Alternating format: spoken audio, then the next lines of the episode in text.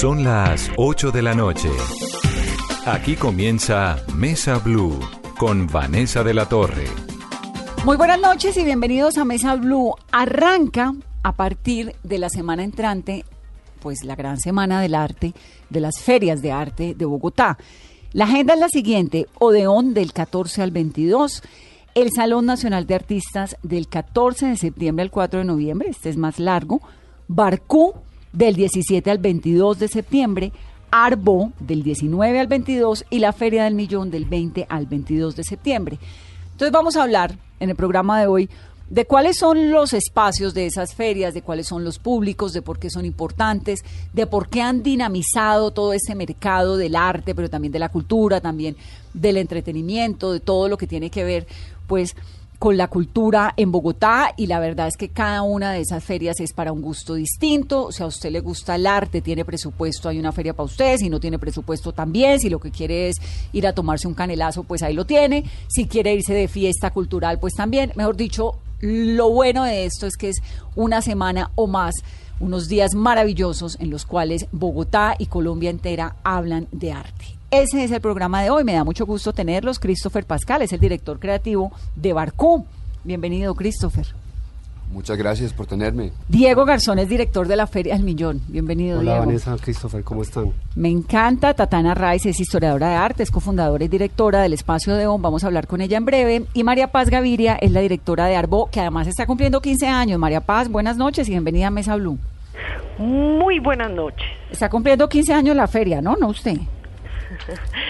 Así es, Vanessa, nuestra apuesta desde la Cámara de Comercio de Bogotá por las industrias culturales y creativas cumple ya 15 años. Esta semana también nos encontramos eh, inaugurando el Bogotá Music Market, una apuesta por el sector de la música.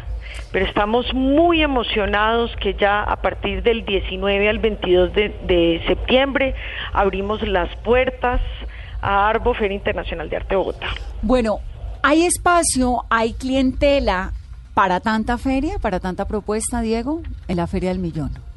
Sí, yo creo que eh, todos estos años, los 15 años de Arbo, más el surgimiento de todas estas ferias y propuestas alternas han demostrado que hay público para todas las ferias. ¿La suya lleva cuánto? ¿La del Millón Ya es este año cumple siete años. Siete, Siete ¿no? años en Bogotá, vamos a cumplir tres años en Barranquilla consecutivos y este año la hacemos por primera vez en Cali y en Medellín en unos eventos que se llaman Noches del Millón que vamos a estar haciendo en este segundo semestre. Ay, Entonces, buenísimo. Entonces sí. tienen Cali, Medellín, Barranquilla y pues la Gran Y Feria la de Gran Bogotá. Feria de Bogotá, sí. ¿Y este año es en dónde? En ese espacio que tienen allá maravilloso por...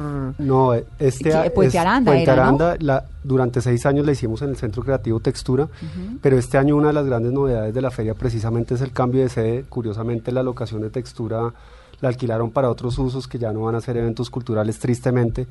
Entonces nos tocó buscar una locación alternativa que va a ser muy buena para el público inesperada, que es el Hospital San Juan de Dios en el centro de Bogotá.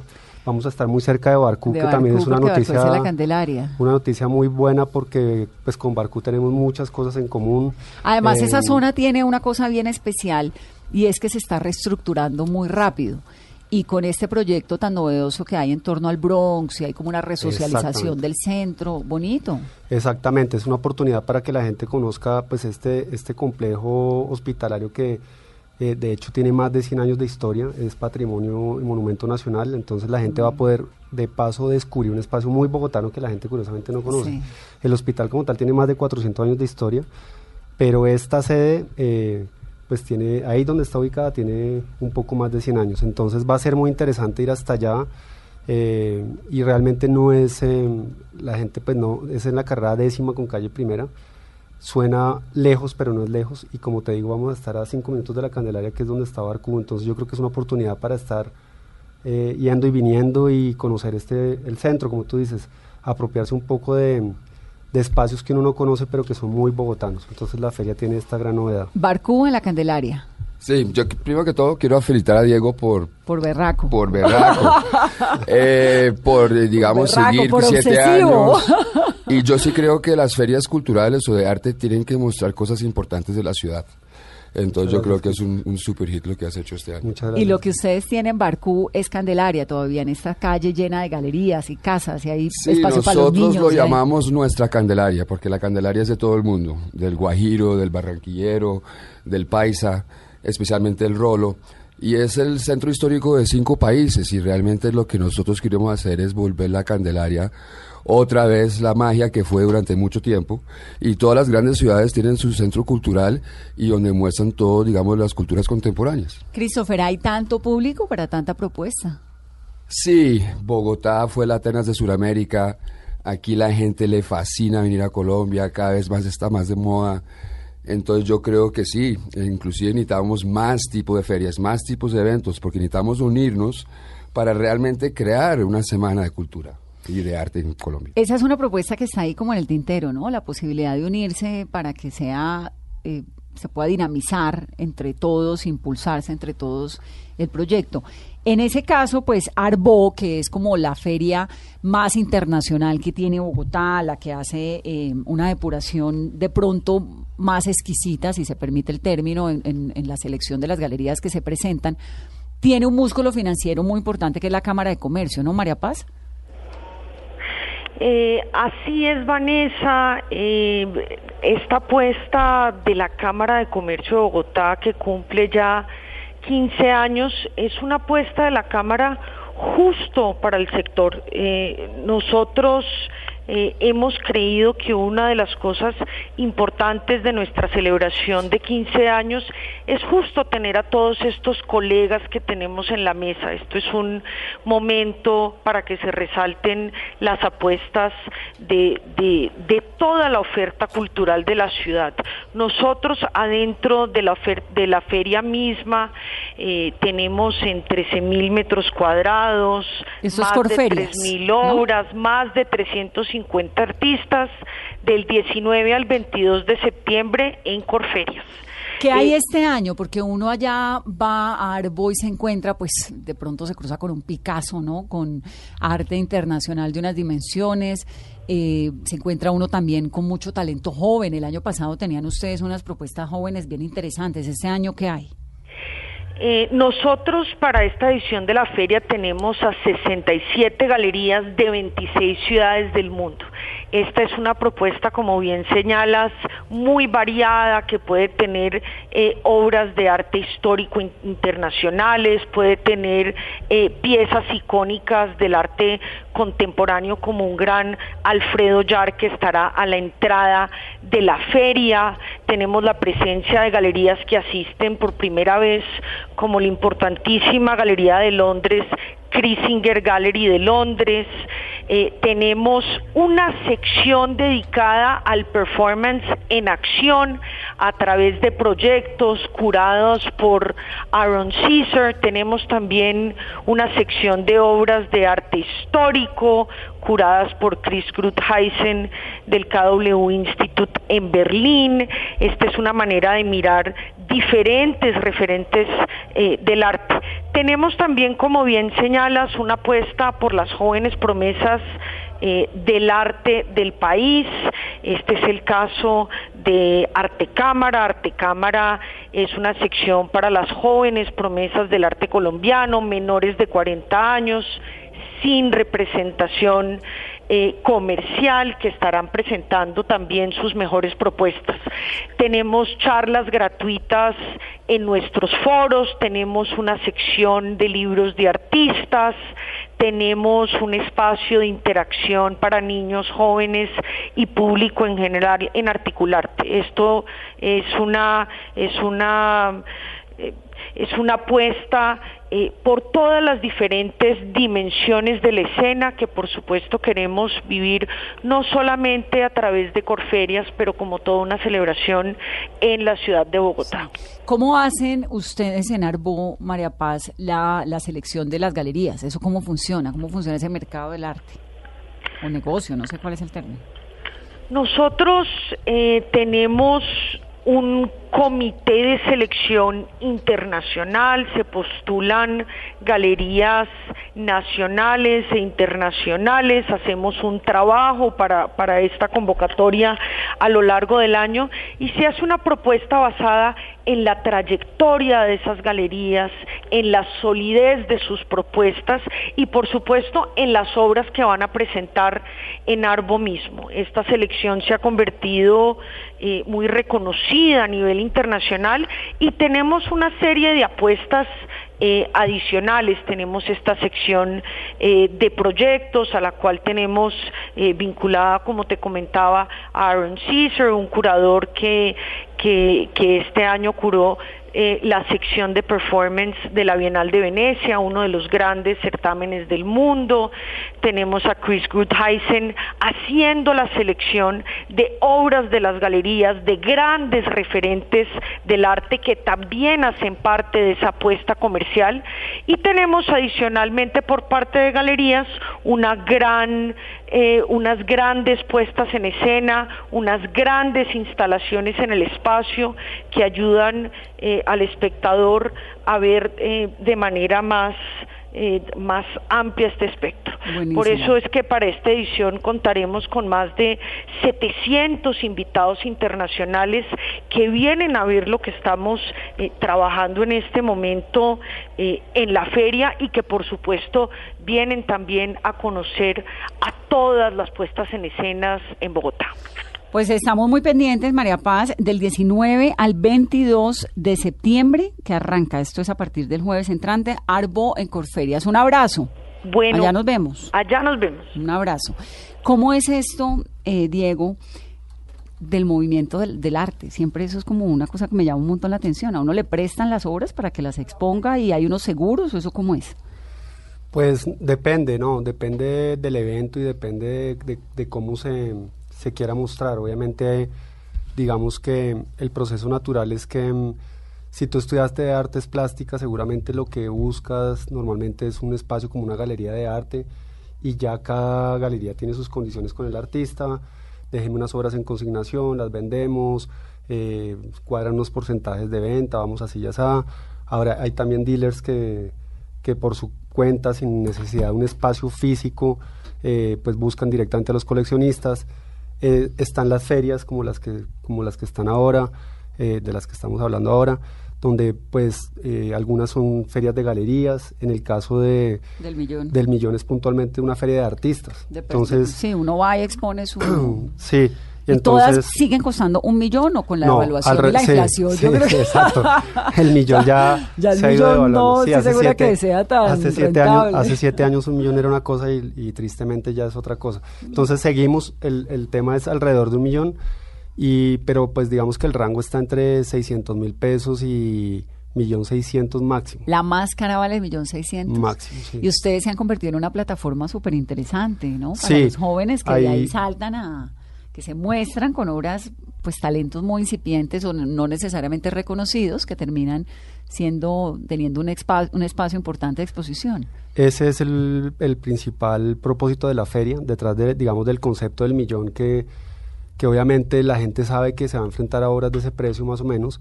El concepto y el propósito final son dos. Es, por un lado, servir de plataforma a estos artistas, eh, que muchos a lo mejor no tienen dónde exponer, no tienen galerías, eh, o, o se gradúan, o incluso son estudiantes y, y quieren darse a conocer.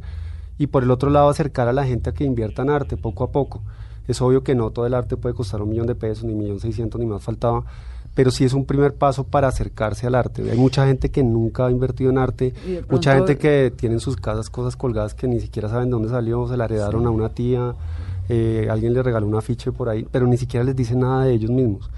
El arte tiene que decir algo como cuando uno compra un libro o una película, el arte está para eso. Entonces la feria, la gran ventaja es que los artistas son desconocidos y uno compra por instinto, porque le gustó. Sí, y de pronto a los dos años el artista termina pues Exactamente. en otra galería carísimo. Exacto. Ahora, la Feria del Millón sin duda ha sido una plataforma muy importante para artistas jóvenes incipientes. Ha democratizado la adquisición del arte porque es económico. ¿La, la ha desvalorizado el arte de alguna Mm, forma? No, digamos que en el caso de la Feria del Millón, la ventaja es que como, como el, obviamente millón y, millón y medio, pues sigue siendo plata, pero pues es muy difícil que, que eh, dentro del mercado del arte son cifras muy bajas, es difícil que a partir de eso se baje ese precio.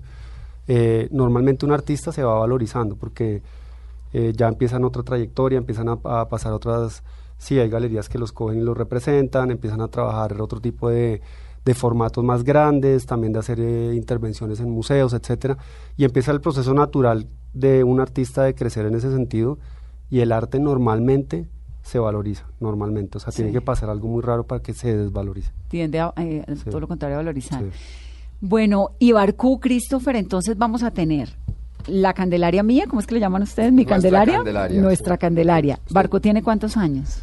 Barcú va para su sexto año con mucho orgullo eh, y este año estamos creciendo de una ¿De, forma... de dónde sale Barcú? Barcú significa lo mismo en 15 idiomas, Bogotá Arte y Cultura, Bogotá Art and Culture, Bogotá Arte y Cultura.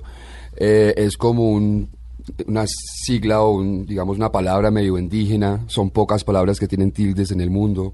Entonces realmente fue una palabra muy mágica que nació, hubiera podido ser Barcó, Bogotá Arte Contemporáneo, pero quisimos meter la U de cultura. Porque sí, porque ustedes tienen tenemos cultura todo. popular. Tenemos, no, tenemos música, tenemos literatura, tenemos gastronomía, tenemos arquitectura, tenemos historia, tenemos arte moderno, arte urbano, arte contemporáneo. Realmente es como eh, una mezcla entre el primer Bienal de Venecia que incluía todas las culturas y un Mardi Gras cultural, porque te obligo a caminar las calles, te obligo a aprender de nuestra historia. Ahora, ustedes dos que son pues unos emprendedores en torno al arte, hace siete años, en el caso de Diego, hace seis, en el caso de Christopher, cuando dijeron vamos a apostarle a esto, desde hoy en día, tantos años después, ¿ha sido más fácil o más difícil esa propuesta inicial? Ese sueño inicial. Es, ha sido dos, dos cosas, fácil y difícil. ¿En qué sentido? En que ya el hecho de que ya hayan pasado y ya exista y uno pueda mostrarlo, pues es- lo hace más fácil al hablarle al público, a los patrocinadores. Pero hacer gestión cultural en Colombia es difícil. O sea, normalmente la gente piensa que uno está, exacto, lo que te contaba ahora, que vamos a Cali, a Medellín, a Barranquilla. Entonces la gente asume que Estamos volando. estamos volando, ya estos son millonarios, estos ya en un año se retiran y tienen yates en el Mediterráneo. No. Y, y cuadros de la Sí, casa. y tienen Picassos en la casa, no. Es bien complejo porque cada año igual, en el caso de la feria, su principal soporte es la empresa privada, eh, los patrocinios.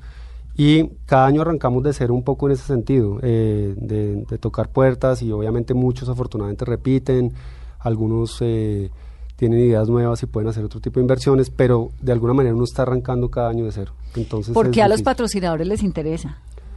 Eh, es curioso y, y yo creo que a Christopher le ha pasado lo mismo y es las marcas han visto que estos eventos, la gestión cultural ha cambiado y no es como una limosna para el artista, ayuda al pobre artista que está ya jodido, no, no, no es eso.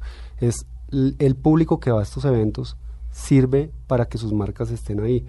Marcas que, que ven que el, el- perfil del público es em, pues muy afina a ellos, muy afina a lo que hacen, muy, muy, muy afina a lo que proponen. Entonces, por ejemplo, nosotros, no sé si las puedo mencionar, pero tenemos... Pero claro, además que nos nosotros, encanta reconocerle sí. a todo el que se mete la mano al bolsillo Es- para ayudar al eso, arte. Eso está muy bien porque realmente vale la pena porque sin, sin ellos no se puede hacer. Pero por ejemplo, la- el principal aliado este año es el Banco Itaú que apoya mucho a la cultura, pero está Audi que precisamente va a estar yendo y viniendo de Barcú a la Feria del Millón con invitados. Está pues, Chivas entre los. Chivas, está Estela que Artois. es importantísima. Sí, muy importante. Estela Artois. Clave. eh, sí, pinturas Tito Pavón. y ellos, eh, ellos eh, los patrocinadores tienen que escoger o pueden estar en todo lado. ¿Cómo funciona eso? Pues digamos, entre Diego y yo somos aliados, queremos realmente eh, fomentar la cultura en, en Bogotá y Colombia. Entonces no tenemos problemas con compartir patrocinadores, hay al problema. contrario. Eh, y agradecemos mucho a los patrocinadores que tenemos en común porque no solamente le están apostando a una feria, o a- sino a dos o a tres. Claro. Y eso es bien importante que le apuestan a la cultura. ¿Pero ustedes se aliaron? ¿En qué? No, no nos hemos aliado oficialmente, pero sí tratamos como de mantener por lo menos una comunicación fluida de qué van a hacer, qué no van a hacer, que comuniquémoslo o, ahora, por ejemplo, también pues con una socia de Christopher que es Karen, nos reunimos cada tanto y miramos qué podemos hacer en conjunto. Ahorita, por ejemplo, esta marca puntual de Audi, eh, que patrocina las dos ferias, pues va a llevar gente todo el tiempo de Barcú a, a la Feria del Millón. Transportar. Eso suena, suena un poco obvio, pero no es obvio. Hay, hay ferias que a lo mejor dirían, no, yo no quiero que me, me relacionen con esta otra feria. Claro. Entonces, esto es importante que seamos, porque estamos en la misma página, queremos es, es que la gente vaya conozca arte, eh, oiga música. Ahora, ¿qué tanto la gente compra arte, Christopher? Pues yo diría que la gente siempre va a comprar arte. El arte es algo, digamos, más necesario para una expresión de un ser humano y para que tú puedas tener tu casa eh, a tu estilo que económico. Se volvió económico desde los últimos 50 años, desde que Roscoe eh, le vendió una obra a Rockefeller. Pero siempre el arte ha sido algo mucho más que dinero, ha sido una expresión humana, ha sido realmente La historia ahí, ¿no? la historia de la humanidad. Entonces, yo todavía creo que muchas personas compran arte no por solo la intención económica, sino por el placer de tener arte en su casa. Y la forma de comprar arte en este siglo XXI ha cambiado completamente en los últimos 20 años. ¿Quién compra arte en Colombia? Yo diría que todo el mundo está empezando a comprar arte. Eh, la forma de comprar arte ha cambiado mucho gracias a plataformas como la Feria del Millón y Barcú, que somos incluyentes. Queremos un poco, como dices tú, democratizar un poco el arte, darle una oportunidad a los artistas que no tienen oportunidades.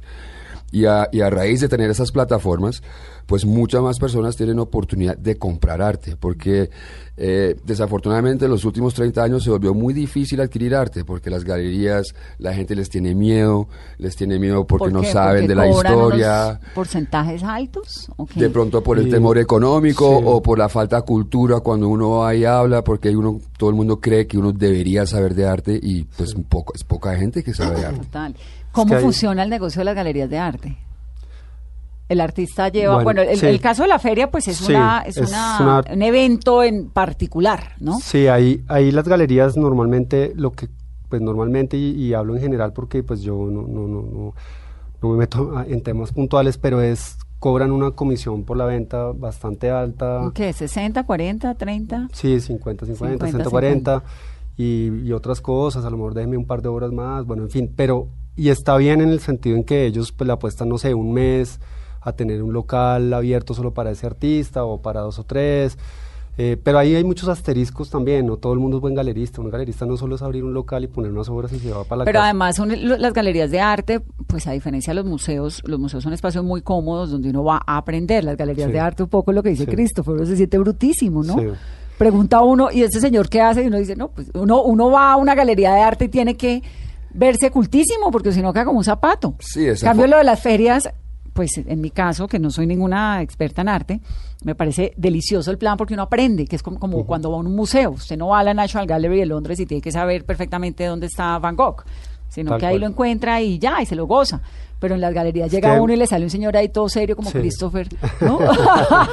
Sí, ojalá fueran como Christopher. No, ahí, ahí el tema es, es, es así un poco. Yo creo que el desafío ahorita, y más allá de, de plataformas como Barcú y La Feria, que yo creo que sí han acercado mucho a la gente al arte para comprar y para educarse, es las mismas galerías, porque ahorita con las redes sociales, así como ha afectado el periodismo y ha afectado otras, el cine y la televisión, el arte también. Hay gente que hay artistas que venden directamente desde sus redes sociales, desde Instagram, desde Pinterest. Hay gente que los contacta directamente. Los galeristas tienen que entrar a jugar en eso. Ellos, hay mucha gente que se quedó en el esquema de hace 30 años, 40 Sí, pasó años. como con las agencias de viaje y con tal el cual. Airbnb. Entonces se quedan esperando a que llegue el cliente de toda la vida. ¿Y qué pasa con toda esta gente que ya no está en ese cuento, que no, pues que no tiene por qué saber dónde quedan esas galerías? Ahí es el desafío. Y eso es más allá de Barco y la Feria del Millón. Eso es un punto de vista personal. Pero yo creo que la Feria del Millón y Barcú sí han aportado en ese sentido de, oiga, está pasando esto, está pasando lo otro. Yo no sabía que esto podría ser arte, esto podría ser... Porque hay un desconocimiento en eso. Y lo que tú dices, los museos acá pues están bien, pero finalmente... eh, que también tienen que reinventarse unas dinámicas. Nosotros, pues, a, eh, través de cosas como estrategias entre comerciales y programación atractiva, uno acerca al público a eso. Bueno, voy a hacer una pausa rápidamente y al volver nos vamos con programación. Este año eh, me encantaría resaltar que el año anterior tuvieron a Absalom, ¿no? Y terminó en, En Glastonbury. En sí, Glastonbury. hicimos Colombia Magic, algo de verdad eh, un orgullo para Barcú porque... Porque fue una plataforma sobre la cual se conoció, pues música, talento, se conoce cada año. Entonces, ¿cuál es la apuesta de este año? Me cuenta al regreso. Y también vamos a hablar con Tatiana Rice, que es la historiadora de arte, cofundadora y directora de Espacio Odeón. Volvemos en breve. Continuamos en Mesa Blue, estamos hablando de arte, de la Semana de Arte de Bogotá y de Colombia entera, que arranca con el Bogotá Design and Art District, del 14 al 22 el espacio de ON, el Salón Nacional de Artistas desde el 14 de septiembre hasta el 4 de noviembre, Barcú del 17 al 22, Arbo del 19 al 22 y la Gran Feria del Millón del 20 al 22 de septiembre. Tatiana Rice es la cofundadora y la directora de Espacio Odeón. Tatiana, buenas noches y bienvenida a Mesa Blue. Hola, buenas noches Vanessa, muchas gracias por la invitación. Bienvenida Tatiana. Aquí estamos tratando de desglosar cada feria, para qué público, qué le está aportando, cuál es la propuesta. En el caso suyo de Odeón, ¿qué es lo que tiene de especial esa feria? ¿Por qué uno debería ir a Odeón? Bueno, Odeón desde el año pasado decide no seguir haciendo más la feria Odeón. Eh, nosotros fuimos una de las primeras ferias alternativas de la ciudad, empezamos en el 2011, eh, apostándole un poco a que se abriera el mercado, a que se estableciera la Semana del Arte y que hubieran otras posibilidades aparte de Artbo. Eh, y después de siete años de estar haciendo la Feria Odeón, de ver lo que estaba ocurriendo en la escena local, de ver cómo surgían proyectos como la Feria del Millón, como Barcú, como Sincronía, que también existió en su momento, eh, empezamos a cuestionarnos y a replantear la necesidad de hacer una feria adicional durante esa semana. Un poco sentíamos que lo que está terminando, lo que estaba pasando durante la Semana de Arte de Bogotá es que había un enfoque en el mercado eh, en el que el tipo de propuestas que se mostraban en las diferentes ferias pues finalmente tenían ese, ese enfoque, ese fin comercial y que estaban quedando por fuera muchos otros procesos artísticos, muchas otras prácticas artísticas que no tenían el espacio para mostrar para mostrarse. Pero entonces, pero entonces espéreme un segundo porque yo lo que yo tengo la programación, entonces eh, abierto todos los días desde las 12, exposición colectiva, eh, o AFNI, sublevarnos, digamos, ¿qué es lo que tienen entonces ahora? Si no es una feria de arte, ¿qué es lo que tienen? Entonces, desde el año pasado eh, lanzamos el proyecto Espacio de On Intensivo, que es un evento que precisamente busca visibilizar esas otras dinámicas artísticas. Entonces tenemos una programación intensa durante toda la semana de performance, este año tenemos una, estación de realidad virtual, tenemos unos talleres de movimiento, tenemos unos conciertos en el espacio público, tenemos también un, un bar interactivo que va a estar abierto durante dos noches, entonces hay una programación, eh, varios artistas que están participando, todos colombianos, en, en el evento intensivo que finalmente es una vitrina para dar a conocer otro tipo de procesos artísticos que no encajan dentro de las dinámicas comerciales. Entonces, realmente lo que se ve es completamente distinto a lo que va a existir en alguna de las ferias. ¿Qué son otro tipo de procesos artísticos? ¿A qué se refiere? ¿A performance, a exposiciones, a eh, obras de teatro, conciertos? No sé, expliquémosle un poco más a la gente como para que entiendan qué es lo que hay y si no es ya Odeón, ¿cómo se llama? ¿Es espacio de ON o...? espacio de ON intensivo. ¿Y qué tiene? Entonces, intensivo, lo que cuando hablamos de otros procesos artísticos, precisamente nos estamos refiriendo a eso. Performance, eh, artes escénicas, artes vivas, eh, artes audiovisuales, proyectos e instalaciones de gran escala, proyectos que son efímeros, es decir, que se están haciendo y creando acá en un espacio específico durante una semana y una vez se termine esa semana, pues el proyecto también ya se terminó. Vamos a tener también varios proyectos en el espacio público, entre conciertos, también performances, unas sesiones de tatuaje, una batalla de hip hop. Pero ya no venden, ya no venden arte. No. Ni exponen arte. Voy a leer la programación que me parece interesante para que la gente sepa. Entonces, arrancan desde el 14 de septiembre. Primero, pues hay una exposición eh, colectiva del 14 al 22. ¿Esa exposición qué tiene, Tatiana? Esa exposición se llama Tanto que me hablaste del futuro, ¿cuál futuro? Es una exposición que reúne la obra de ocho artistas colombianos. Está Mónica Restrepo, Tatiana Zambrano, Carlos María Romero. Están también artistas internacionales como Regina de Miguel, Oscar Santillán y Harun Faroki. Y es una exposición que en el que los artistas que están participando están cuestionando o retando esta idea del futuro que nos han prometido, un futuro en el que todos siempre vamos a estar mejor, en el que estamos por un buen camino, que sigamos por acá y un poco lo que estos artistas están cuestionando es eso. ¿Y eso es, ¿y eso es escultura y pintura? ¿O es que? Eh, la, la exposición se concentra en instalación, videoinstalación y también una, un programa de que se va a ir activando a lo largo de todo el mes que está abierto la exposición. Entonces van a ver una, unos talleres de danza y movimiento, van a ver unos podcasts en vivo que se van a ir a estar, que se van a estar haciendo desde Odeón.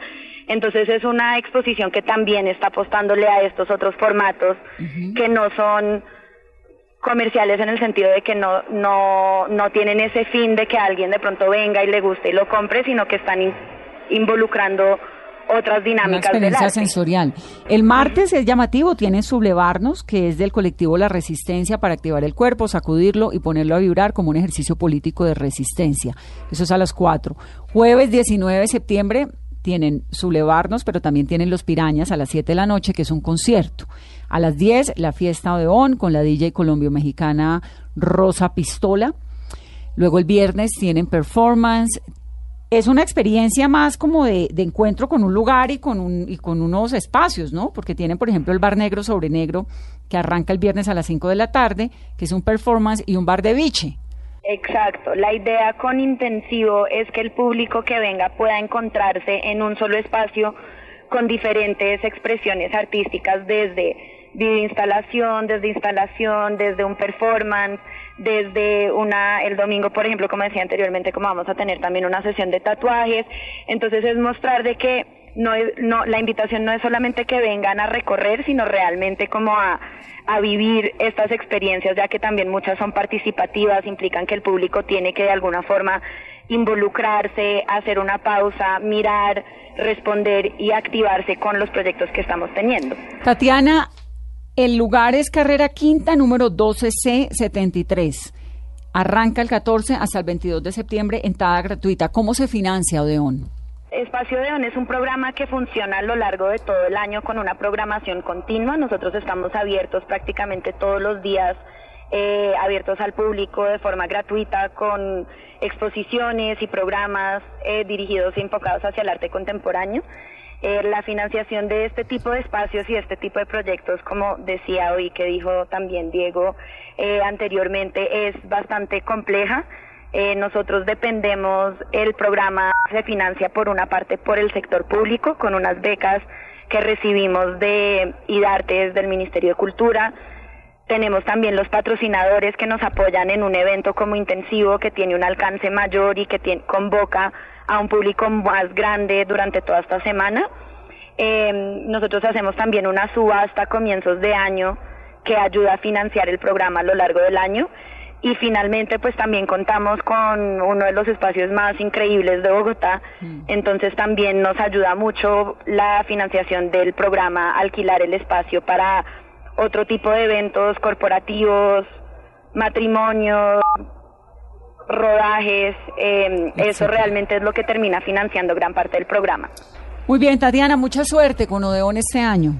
Muchas gracias, Vanessa, ahí te espero. Sí, señora, por allá vamos. Hay mercadito, Carolina, el domingo. El domingo y, muchos planes. y la pregunta también que me queda es, ¿qué tanto están estudiando artes plásticas los colombianos? Mucho. Yo creo que mm, la cifra es que más, la cifra que, que nos dieron hace poco es que se gradúan como alrededor de 500 estudiantes por semestre. Entonces es bastante gente que quiere estudiar arte. Obviamente hay gente que lo aplica en diferentes campos, en diseño gráfico, para trabajar en agencias de publicidad, etcétera, pero muchos de ellos también quieren ser artistas. En el caso de la Feria del Millón, un indicador importante es que nosotros abrimos una convocatoria a comienzos de año para, para escoger a los artistas. ¿Cuánta gente se presenta? Más de 1.300. ¿Y cuántos para quedan? ¿Cuántos para escoger 75. ¡Wow! Entonces, eso, eh, eso, es un indicador de que mucha gente busca eh, mostrar su trabajo. Obviamente hay cosas buenas, malas, regulares, como ¿Y todo. Quién, ¿Y quién decide eso? ¿Usted con Cada, No, no, yo no me meto en eso porque después me gano muchos enemigos, ya me ha pasado. Pero, porque claro, dicen que la rosca, que el amigo, que lo, y, a veces uno deja al amigo por fuera, entonces el amigo también no le vuelve a hablar. Le vuelve a hablar. Pero Nos ha pasado aquí en el programa. Me imagino, me imagino. No, ahí hay más que todo eh, un comité de selección que cambia cada año y es eh, una mirada multidisciplinaria. Eh, este año estuvo Juan David Lacerna, que fue premio Luis Caballero, es un artista. Mm, Estaba Alim, Badawi, que es curador. estaba Silvia Suárez, que es historiadora y curadora, y un, y un coleccionista joven que siempre va a la feria y nos gusta siempre tener un coleccionista que es Thor Borresen. 75. 75 artistas se escogen al final de entre 1300. Wow. ¿Y en el caso de Barcú, Christopher? Eh, pero devolviéndote a tu pregunta, sí, digamos Colombia, eh, hemos descubierto que uno de los superpoderes de Colombia es el talento humano eh, llámalo artes plásticas, música, arquitectura. Creatividad. Creatividad. Realmente el colombiano es top of mind en el mundo cuando uno cree en estas cosas. Eh, por encima de muchos otros países. Por ejemplo, en artes plásticas uno puede pensar en Brasil, Colombia, Alemania. Eso, ¿Qué tan calificado está el colombiano? Súper bien calificado. ¿En el mundo, en arte? En, todo, es decir, en, en, arquitectura, en gastronomía, en música, en artes plásticas, estamos en el top. Ah, qué bueno. Sí, en arte realmente. Y de hecho, hace, bueno, hace un año que tuvimos la oportunidad de hacer la Feria del Millón en México, la hicimos bajo el nombre de Arte 10, Arte hasta los 10 mil pesos mexicanos, que es más o menos un millón de pesos mm, colombianos.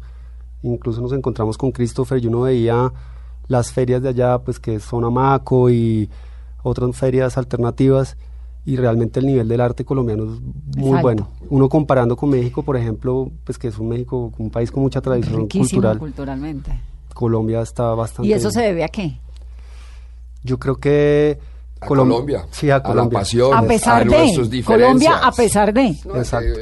cuando, cuando el país es tan apasionado y tiene tantas cosas y también tantas dificultades, vuelve el ser humano muy creativo. Sí, yo creo que es eso, es el mismo país el que genera esto y esta recursividad en todos los sentidos, porque igual obviamente esto se extiende a otros, a otros campos artísticos y creativos. Y nuestra geografía, la influencia, tenemos todo tipo de influencias externas que están en nuestro propio país. Bernal Espacio Galería de Madrid está presentando en Bogotá una exposición que se llama Invisible, el umbral de lo sublime, que es pues verdaderamente muy interesante porque tiene obras del nivel de Marina Abramovic, tienen a Oscar Muñoz, que es colombiano, que es tremendo, de los más calificados. En fin, vamos a hablar con Efraín Bernal, que es galerista, que es propietario de la Galería Bernal Espacio en Madrid y es el curador de esa exposición que está aquí en Bogotá. Efraín, buenas noches y bienvenido a Mesa Blue. Eh, buenas noches, encantado. Bueno, Estamos hoy hablando de arte, de todas estas propuestas culturales tan interesantes que hay en Colombia. Arranca la Semana del Arte de Bogotá, que usted la debe conocer, pues con el con Arbo, con Barcú, con la Feria del Millón, con todo esto, pero me pareció tan interesante contar lo que ustedes tienen en esta exposición, porque no nos ayuda un poco a invitar a los colombianos a que pasen por allá? Sí, pues nosotros hemos traído a Colombia una exposición colectiva que incluye grandes nombres de las contemporáneas en el mundo, incluyendo pues eh, Marina Abramovic, Kasi Hiroshi Tsukimoto, pero muy especialmente también colocándolo en diálogo con, con Oscar Muñoz, que como bien has dicho es uno de los más, importantes artistas colombianos, y José Antonio Suárez Londoño también, que es el gran dibujante de Medellín.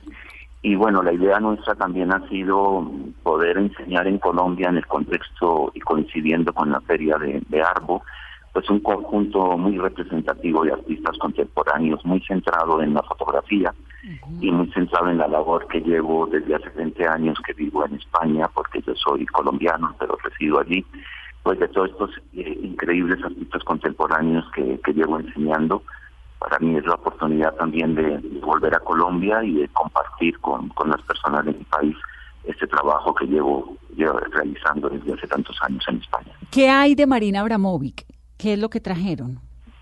Mira, de Marina Abramovic hemos traído un conjunto de unas fotografías que documentan un performance de ella del año 73, que es posiblemente eh, el más temprano que yo hubiese realizado y que está documentado, cuando ella tenía solo 27 años. Lo importante en el caso de, de es que ella ha escogido esta obra para que venga a Colombia es decir, la obra nunca se había exhibido antes, ha sido editada especialmente para que la trajésemos a Bogotá y así como ella, pues otros artistas han elegido las obras o otras galerías o los stay cuando los artistas están muertos, pues han tenido esta deferencia con nosotros de poder eh, trasladar a Bogotá estas obras que son realmente de un nivel excepcional. Sí. De Olafur Elías son que hay eh, fotografías, supongo también, ¿no? Sí, correcto, sí. Eh, Olafur, eh, como sabemos, pues él ha desarrollado gran parte de su obra fotográfica en Islandia, aunque él es danés. De hecho, tiene ahora la retrospectiva en la Tate en Londres. Y efectivamente hemos traído un conjunto, un político de 15 fotografías, porque obviamente en todos estos casos nosotros pues lo que intentamos es traer una obra que sea representativa del artista y, y, en esta ocasión hemos traído una serie de fotografías que nace a partir de las hogueras que se encienden en Islandia el 31 de diciembre para ahuyentar los malos espíritus y convocar los, los buenos. Lo que sí que es importante en, nuestro caso es que cuando es una sola obra, la que hemos traído como el caso de Eliasson, pues traemos una obra que sea relevante, que sea significativa eh, en sí misma y dentro de la trayectoria del artista, por supuesto. Claro. ¿Y qué tan representativo es el arte colombiano usted que conoce y que tiene una galería en Madrid?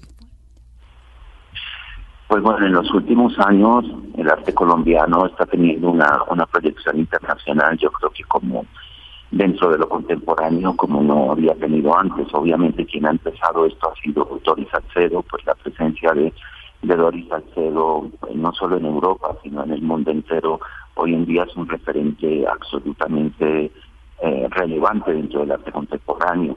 Asimismo, mm, trayectorias como la que Oscar Muñoz viene teniendo, a ganar el Hasselblad, que sabemos que es como el premio Nobel eh, de la fotografía, eh, artistas como, como José Antonio Suárez también, que han tenido grandes exposiciones en museos europeos o que va a inaugurar también ahora a fin de este mes de septiembre con Continua en Italia, que es una de las galerías europeas más fuertes.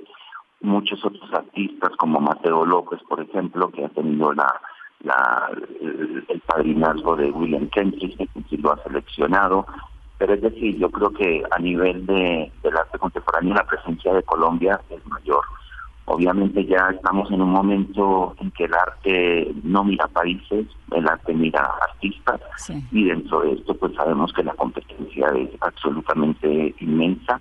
Eh, Johanna Calle, por ejemplo, también es otra artista colombiana que tiene una presencia fuerte obviamente Beatriz González con las últimas eh, grandes exposiciones que ha habido en Madrid y en Berlín, son artistas que, que empiezan a tener una resonancia y una presencia pues muy merecida universal en el contexto de, universal completamente y, y eso pues es maravilloso. Hay más artistas Antonio Caro pues hay otros artistas que y algunos que se me olvidan en este momento pero son todos lo importante yo creo es que en, el arte contemporáneo cada vez se mira más la propuesta, la calidad de la propuesta y digamos que ya la, la procedencia de los artistas no es tan relevante y hoy en día estamos en un mundo tan globalizado, bueno, obviamente ni ni hablar del ejemplo de Oscar Murillo, por ejemplo, que es otro artista que, que se ha catapultado a unos niveles y, que ha desarrollado una trayectoria artística, pues como, yo diría que como la de un cometa, digamos.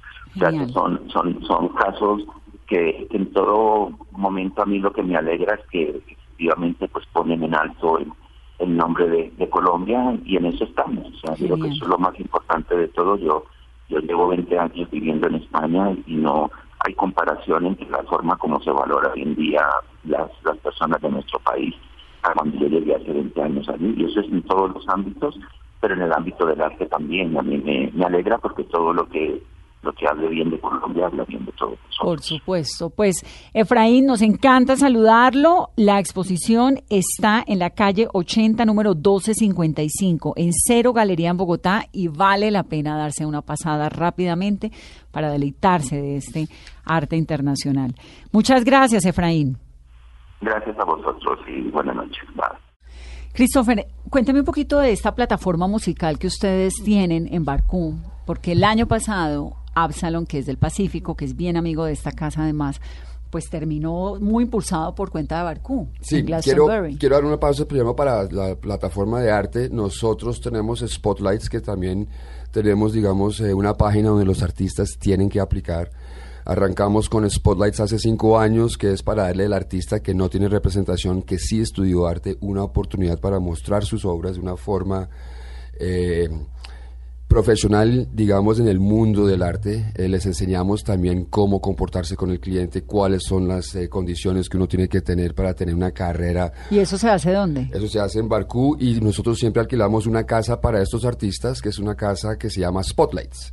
Normalmente aplican, al primer año aplicaron 50, el año pasado o este año aplicaron 350. Tenemos un comité curatorial que elige los artistas normalmente solo elegimos 15, este año fueron tan buenas las propuestas, elegimos 17 artistas. Y ya vamos con el quinto año, vamos para más de 120 artistas que hemos mostrado en Spotlights y de verdad abre las carreras a los artistas. Yo obligo a las galerías primero a conocer a esos artistas para que les firmen contratos si les gusta. Tienen toda una semana para vender su obra para entender cómo, digamos, cómo em, interactuar con el público, con el curador, con el museo. Es una pequeña diplomado en cómo eh, volverse artista ya en el mundo profesional. Cómo ser mercader y cómo Y también tenemos premiamos al ganador y tenemos muchas plataformas así muy chéveres. Spotlights. Bueno, ¿y el de la música? Showcases. ¿Se llama showcases? Sí, muy parecido a Spotlights que estamos buscando darle una oportunidad a las bandas emergentes. Eh, y se trata de real music, de música verdadera, compuesta por músicos verdaderos, tocados por músicos verdaderos que componen una banda verdadera. Eh, queremos mostrar un poquito la magia de lo que es la música, el performance, estar en un stage, actuar con el público, eh, que es una magia que se y ha eso es grupos pequeños, no necesariamente conocidos, aplican y ustedes los adoptan y los exponen en Barcú? Tenemos un comité de música muy, muy, muy chévere, eh, compuesto de cinco integrantes eh, que saben de muchos años de música en Colombia. Y lo que hacemos es buscamos las mejores bandas eh, que no tengan representación, que no tengan manager muy, muy probablemente, muchas veces. Y tocamos cuatro bandas por noches en Noche de Barcú y no hay ningún género, digamos, desafortunadamente en los últimos 200 años el ser humano ha dividido las cosas. Tenemos jazz al parque, rock al parque, música clásica, tenemos arte contemporáneo, arte moderno y se separaron. Nosotros en Barcú queremos volver a unir las cosas. Bueno, pero porque si uno quiere oír ópera y le salen con jazz o le meten un heavy metal buscando. De eso se, pero eso se trata la experiencia. Tú vas a Barcú y puedes eh, la primera banda encontrarte con un jazz, la segunda banda encontrarte con un hip hop, la tercera banda encontrarte con una salsa y la cuarta banda Todo esto mientras uno hace un recorrido por una galería llena de arte. No, esto es Noches Barcú. Esto es de solo... 9 de la noche a 2 de la mañana donde nos concentramos en la tarima para mostrar las bandas y volviendo al tema tuyo, el año pasado nos dio el honor de invitar al director de Glastonbury. Él ya estuvo aquí tres años seguidos ante el BOM. Michael Haynes. ¿Y viene este año? Malcolm Haynes, sí. Él tiene, em, como, como la Cámara de Comercio también tiene su plataforma de música, Barcu tiene su super plataforma de música. Eh, y decidimos como cambiar un poco las reglas del juego, atender a este señor muy bien, mostrarle toda la, riqueza y la cultura de Colombia. Él solo tenía el objetivo de elegir una banda ganadora de nuestras bandas, 24 bandas, el año pasado fueron 28, sin ningún compromiso. El hombre la pasó delicioso, se dio cuenta de nuestra cultura, vivió la Candelaria, y, eh, no solamente no, pues imagínese eso, un inglés metido cinco días en la Candelaria en una fiesta feria de arte. Buenísimo. Sí. Pues. El hombre premió a Absalon, el ganador del año pasado efectivamente fue Absalon y el Afropacífico, pero para gran sorpresa nuestra, al mes siguiente me mandó una carta pidiendo ocho bandas, dos DJs y un artista plástico para la versión 49 de Glastonbury, que es la festival de música más importante del mundo. Y es la primera vez que le dan esta oportunidad a Colombia porque le dieron no solamente esta oportunidad para 11 artistas ir a Glastonbury, sino le dieron una tarima para Colombia y lo llamaron Colombia Magic. Todos tocaron el mismo día, en la misma tarima. ¿Y usted fue? Obvio, Fue uno de los, orgullos más grandes de mi vida. Se lo perdió. ¿Cómo se lo va a perder? Y, este año... Malcolm vuelve este año, tenemos, digamos, la vara mucho más alta porque tenemos que mostrar igual de bandas buenas o mejores. Dígame, en esa programación de Barcú, bueno, obviamente hay que ir a todo, pero pues uno no puede ir a todo. ¿A cuál es la noche que hay que ir? Eh, digamos, eh, Barranquilla dice el, que el que se la, ¿cómo es el dicho de Barranquilla? Eh, que se va, el que se va para Barranquilla pierde su silla. No, el que se la, el que se la vive se la goza. se la vive se la ah, goza. Sí, el, Barcú, el, Barcú, el que se va o no, el que se va se la pierde. El que se va para Sevilla pierde, su silla. eh, mira, nuestro, nuestro digamos, em, plataforma cultural o todo lo que tenemos para ofrecer en Barcú durante una semana son más de 130 eventos culturales Tenemos más de 45 conciertos, llámalo así, entre música electrónica y música en bandas en vivo. Tenemos literatura, tenemos más de 18 galerías nacionales e internacionales mostrando entre arte, eh, entre arte moderno, contemporáneo y urbano. Em, tenemos Barcu Kids, donde tenemos una plataforma de música para los niños también. Todos los fines de semana. La los Feria niños Millón para también tiene nosotros. plan niños, ¿no? Sí, siempre tenemos ahí, siempre hemos tenido una zona... Además son amigables con los niños, eso es lo que Sí, me parece claro. chévere, porque uno va con los hijos, pues yo a mí nada que sea por la tarde o el fin de semana sin mis hijas me parece Total. chévere. Entonces uno llega y lo miran, sí, como cuando uno va a una galería que no sabe qué está comprando. No, lo es que miran estos- pésimo y estos- las niñitas corren y el otro, está bien que sea un espacio amigable, pero tiene que ser una cosa familiar, es Claro. de- Es que se vuelve la una cultura experiencia. es para la familia. claro. Y se vuelve una experiencia, exacto, lo que tú dices, el que quiere estar con los hijos puede estar con los hijos, el que quiere almorzar puede almorzar ahí, el que quiere tomarse una cerveza se la puede tomar, ve la exposición, el que quiere oír música la oye, porque por ejemplo en, en la feria pues también tenemos eh, un espacio sonoro donde siempre hay DJs también, todo el tiempo, y, y la gente que va pues tiene opción de pasar la tarde, el día, no solo es como llegar a ver arte y me fui a la media hora, no, es como un tema de estar ahí, encontrarse con amigos, quedarse toda la tarde y en el caso un sí. de arte. Entonces, Diego, tenemos Feria del Millón, ¿algún recomendado en especial? que Pues mira, hacer? adicional al, digamos, vamos a tener estos artistas de la feria que te comentaba, 75 adicional, vamos a tener Voltaje, que es un espacio de arte y tecnología, son artistas internacionales y nacionales.